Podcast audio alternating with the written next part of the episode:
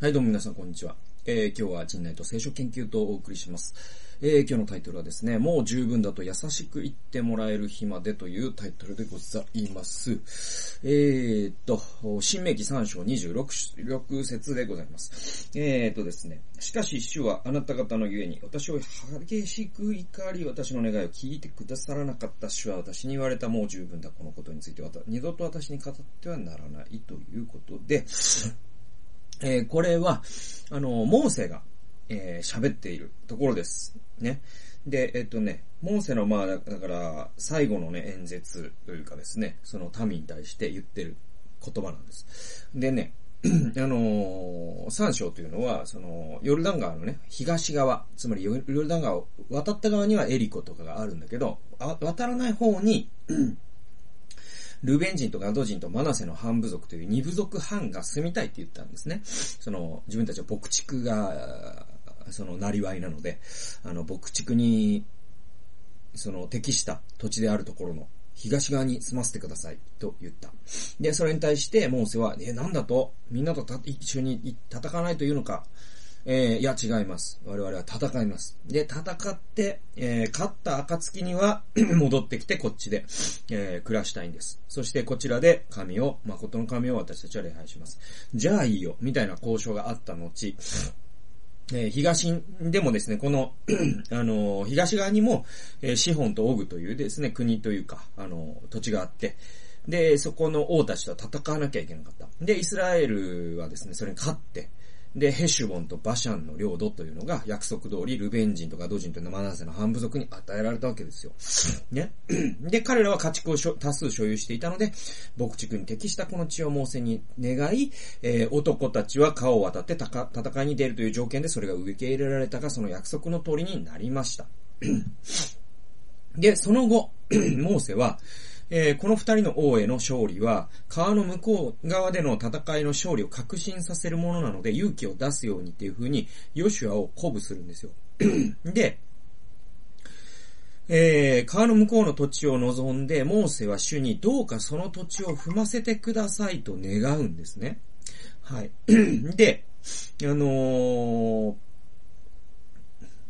要はそのモーセは、その、東側で勝って、で、西側でもこれから戦いがあるけれども、その約束のうち、もうここに来るために今まで38年頑張ってきた。40年か。頑張ってきたわけですから。ね。え40年頑張ってきた。で、えー、っと、それの悲願のね、えー、川の向こう側をどうか神様、私にも踏ませてくれませんかね。これ当たり前のことじゃないですか。これはまあ、モーセとしては絶対ね、もう本当にその光景を見るっていうのはもう悲願も悲願でね。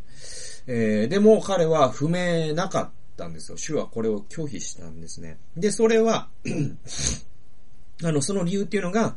あの、岩をね、二度打ったっていうね、あの記述なんだっていうのを以前の動画で僕話しましたけれども、まあ、こう、神をね、完全に信頼しなかったから、っていうことだったわけですよ。で、メリマの水っていうことなんですけど、まあそれね、そのちょっと罰が重すぎるんじゃねえの？みたいな話もその時しましたよ。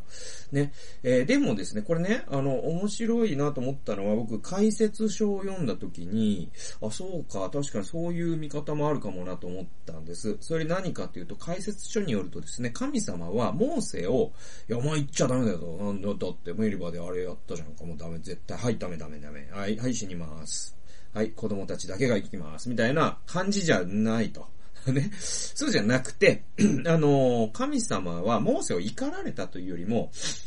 あのー、この先のね、あのー、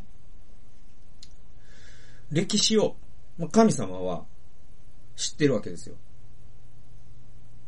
どうなっていくか。で、我々も知ってるわけじゃないですか。で、どうなっていくかというと、もちろんその、ヨシュアは、ヨルダン川渡りました。で、エリコを陥落させました。それぐらいまではいいんですよ。ところが、もうその後すぐに あのー、新しい世代もまたですね、親の世代と同じように、偶像礼拝にふけていき、神様を悲しませるんですよ。で、えー、解説書によると、そのような未来を知っている神の視点から見たときに、むしろ神はモーセに、もうそのロークは十分だと。ね、その重荷を下ろして、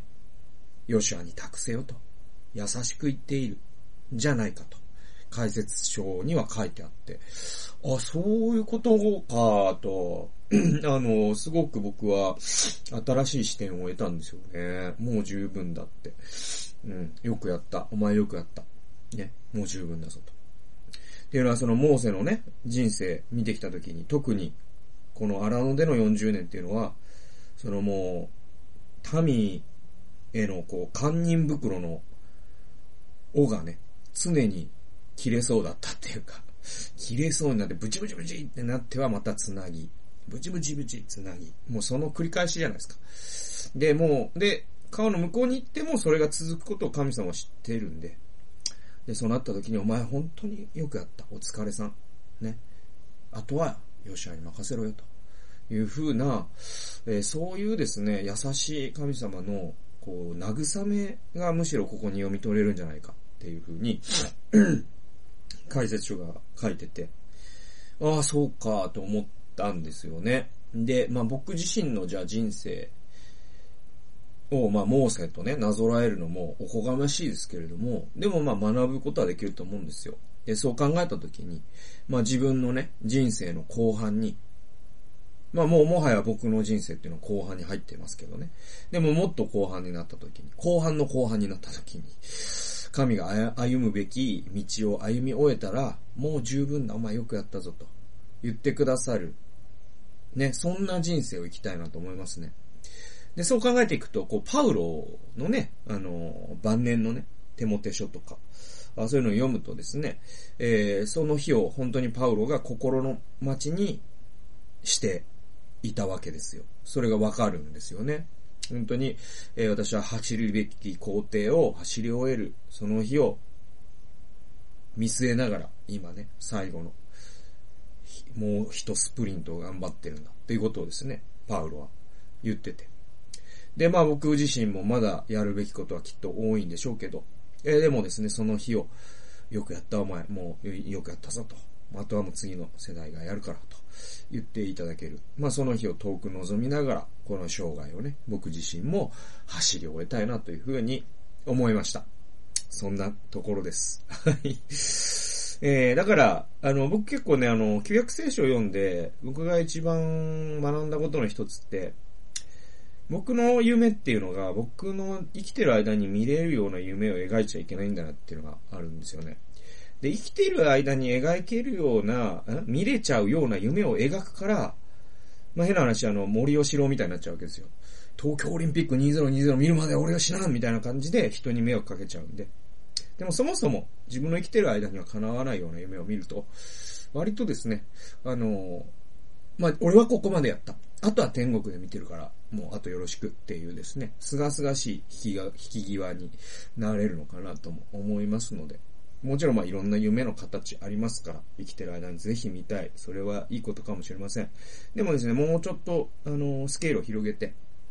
神様の夢を夢見るっていうことで言えば、やっぱりそれは自分の生涯というスケールを超えるわけで、えー、そういうふうに。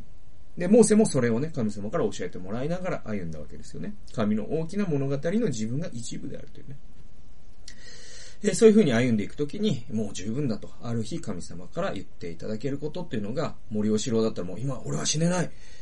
ね、東京オリンピック、もう見るまで俺は死ねないみたいな。コロナ、もう感染知らない。やるんだもう知らない もう信じたみたいな。で、国民に迷惑をかけてしまいますから。やっぱりですね、えー、自分よりも大きなものに繋がって生きていくっていうのが、まあ、あの方を見てもわかるわけじゃないですか。そういうことで、えー、もう十分だと神様に言っていただける日を心待ちにしながら、この地上のレースを走り終えようではありませんか。という話でございました。最後まで聞いてくださってありがとうございました。それではまた次回の動画及び音源でお会いしましょう。さようなら。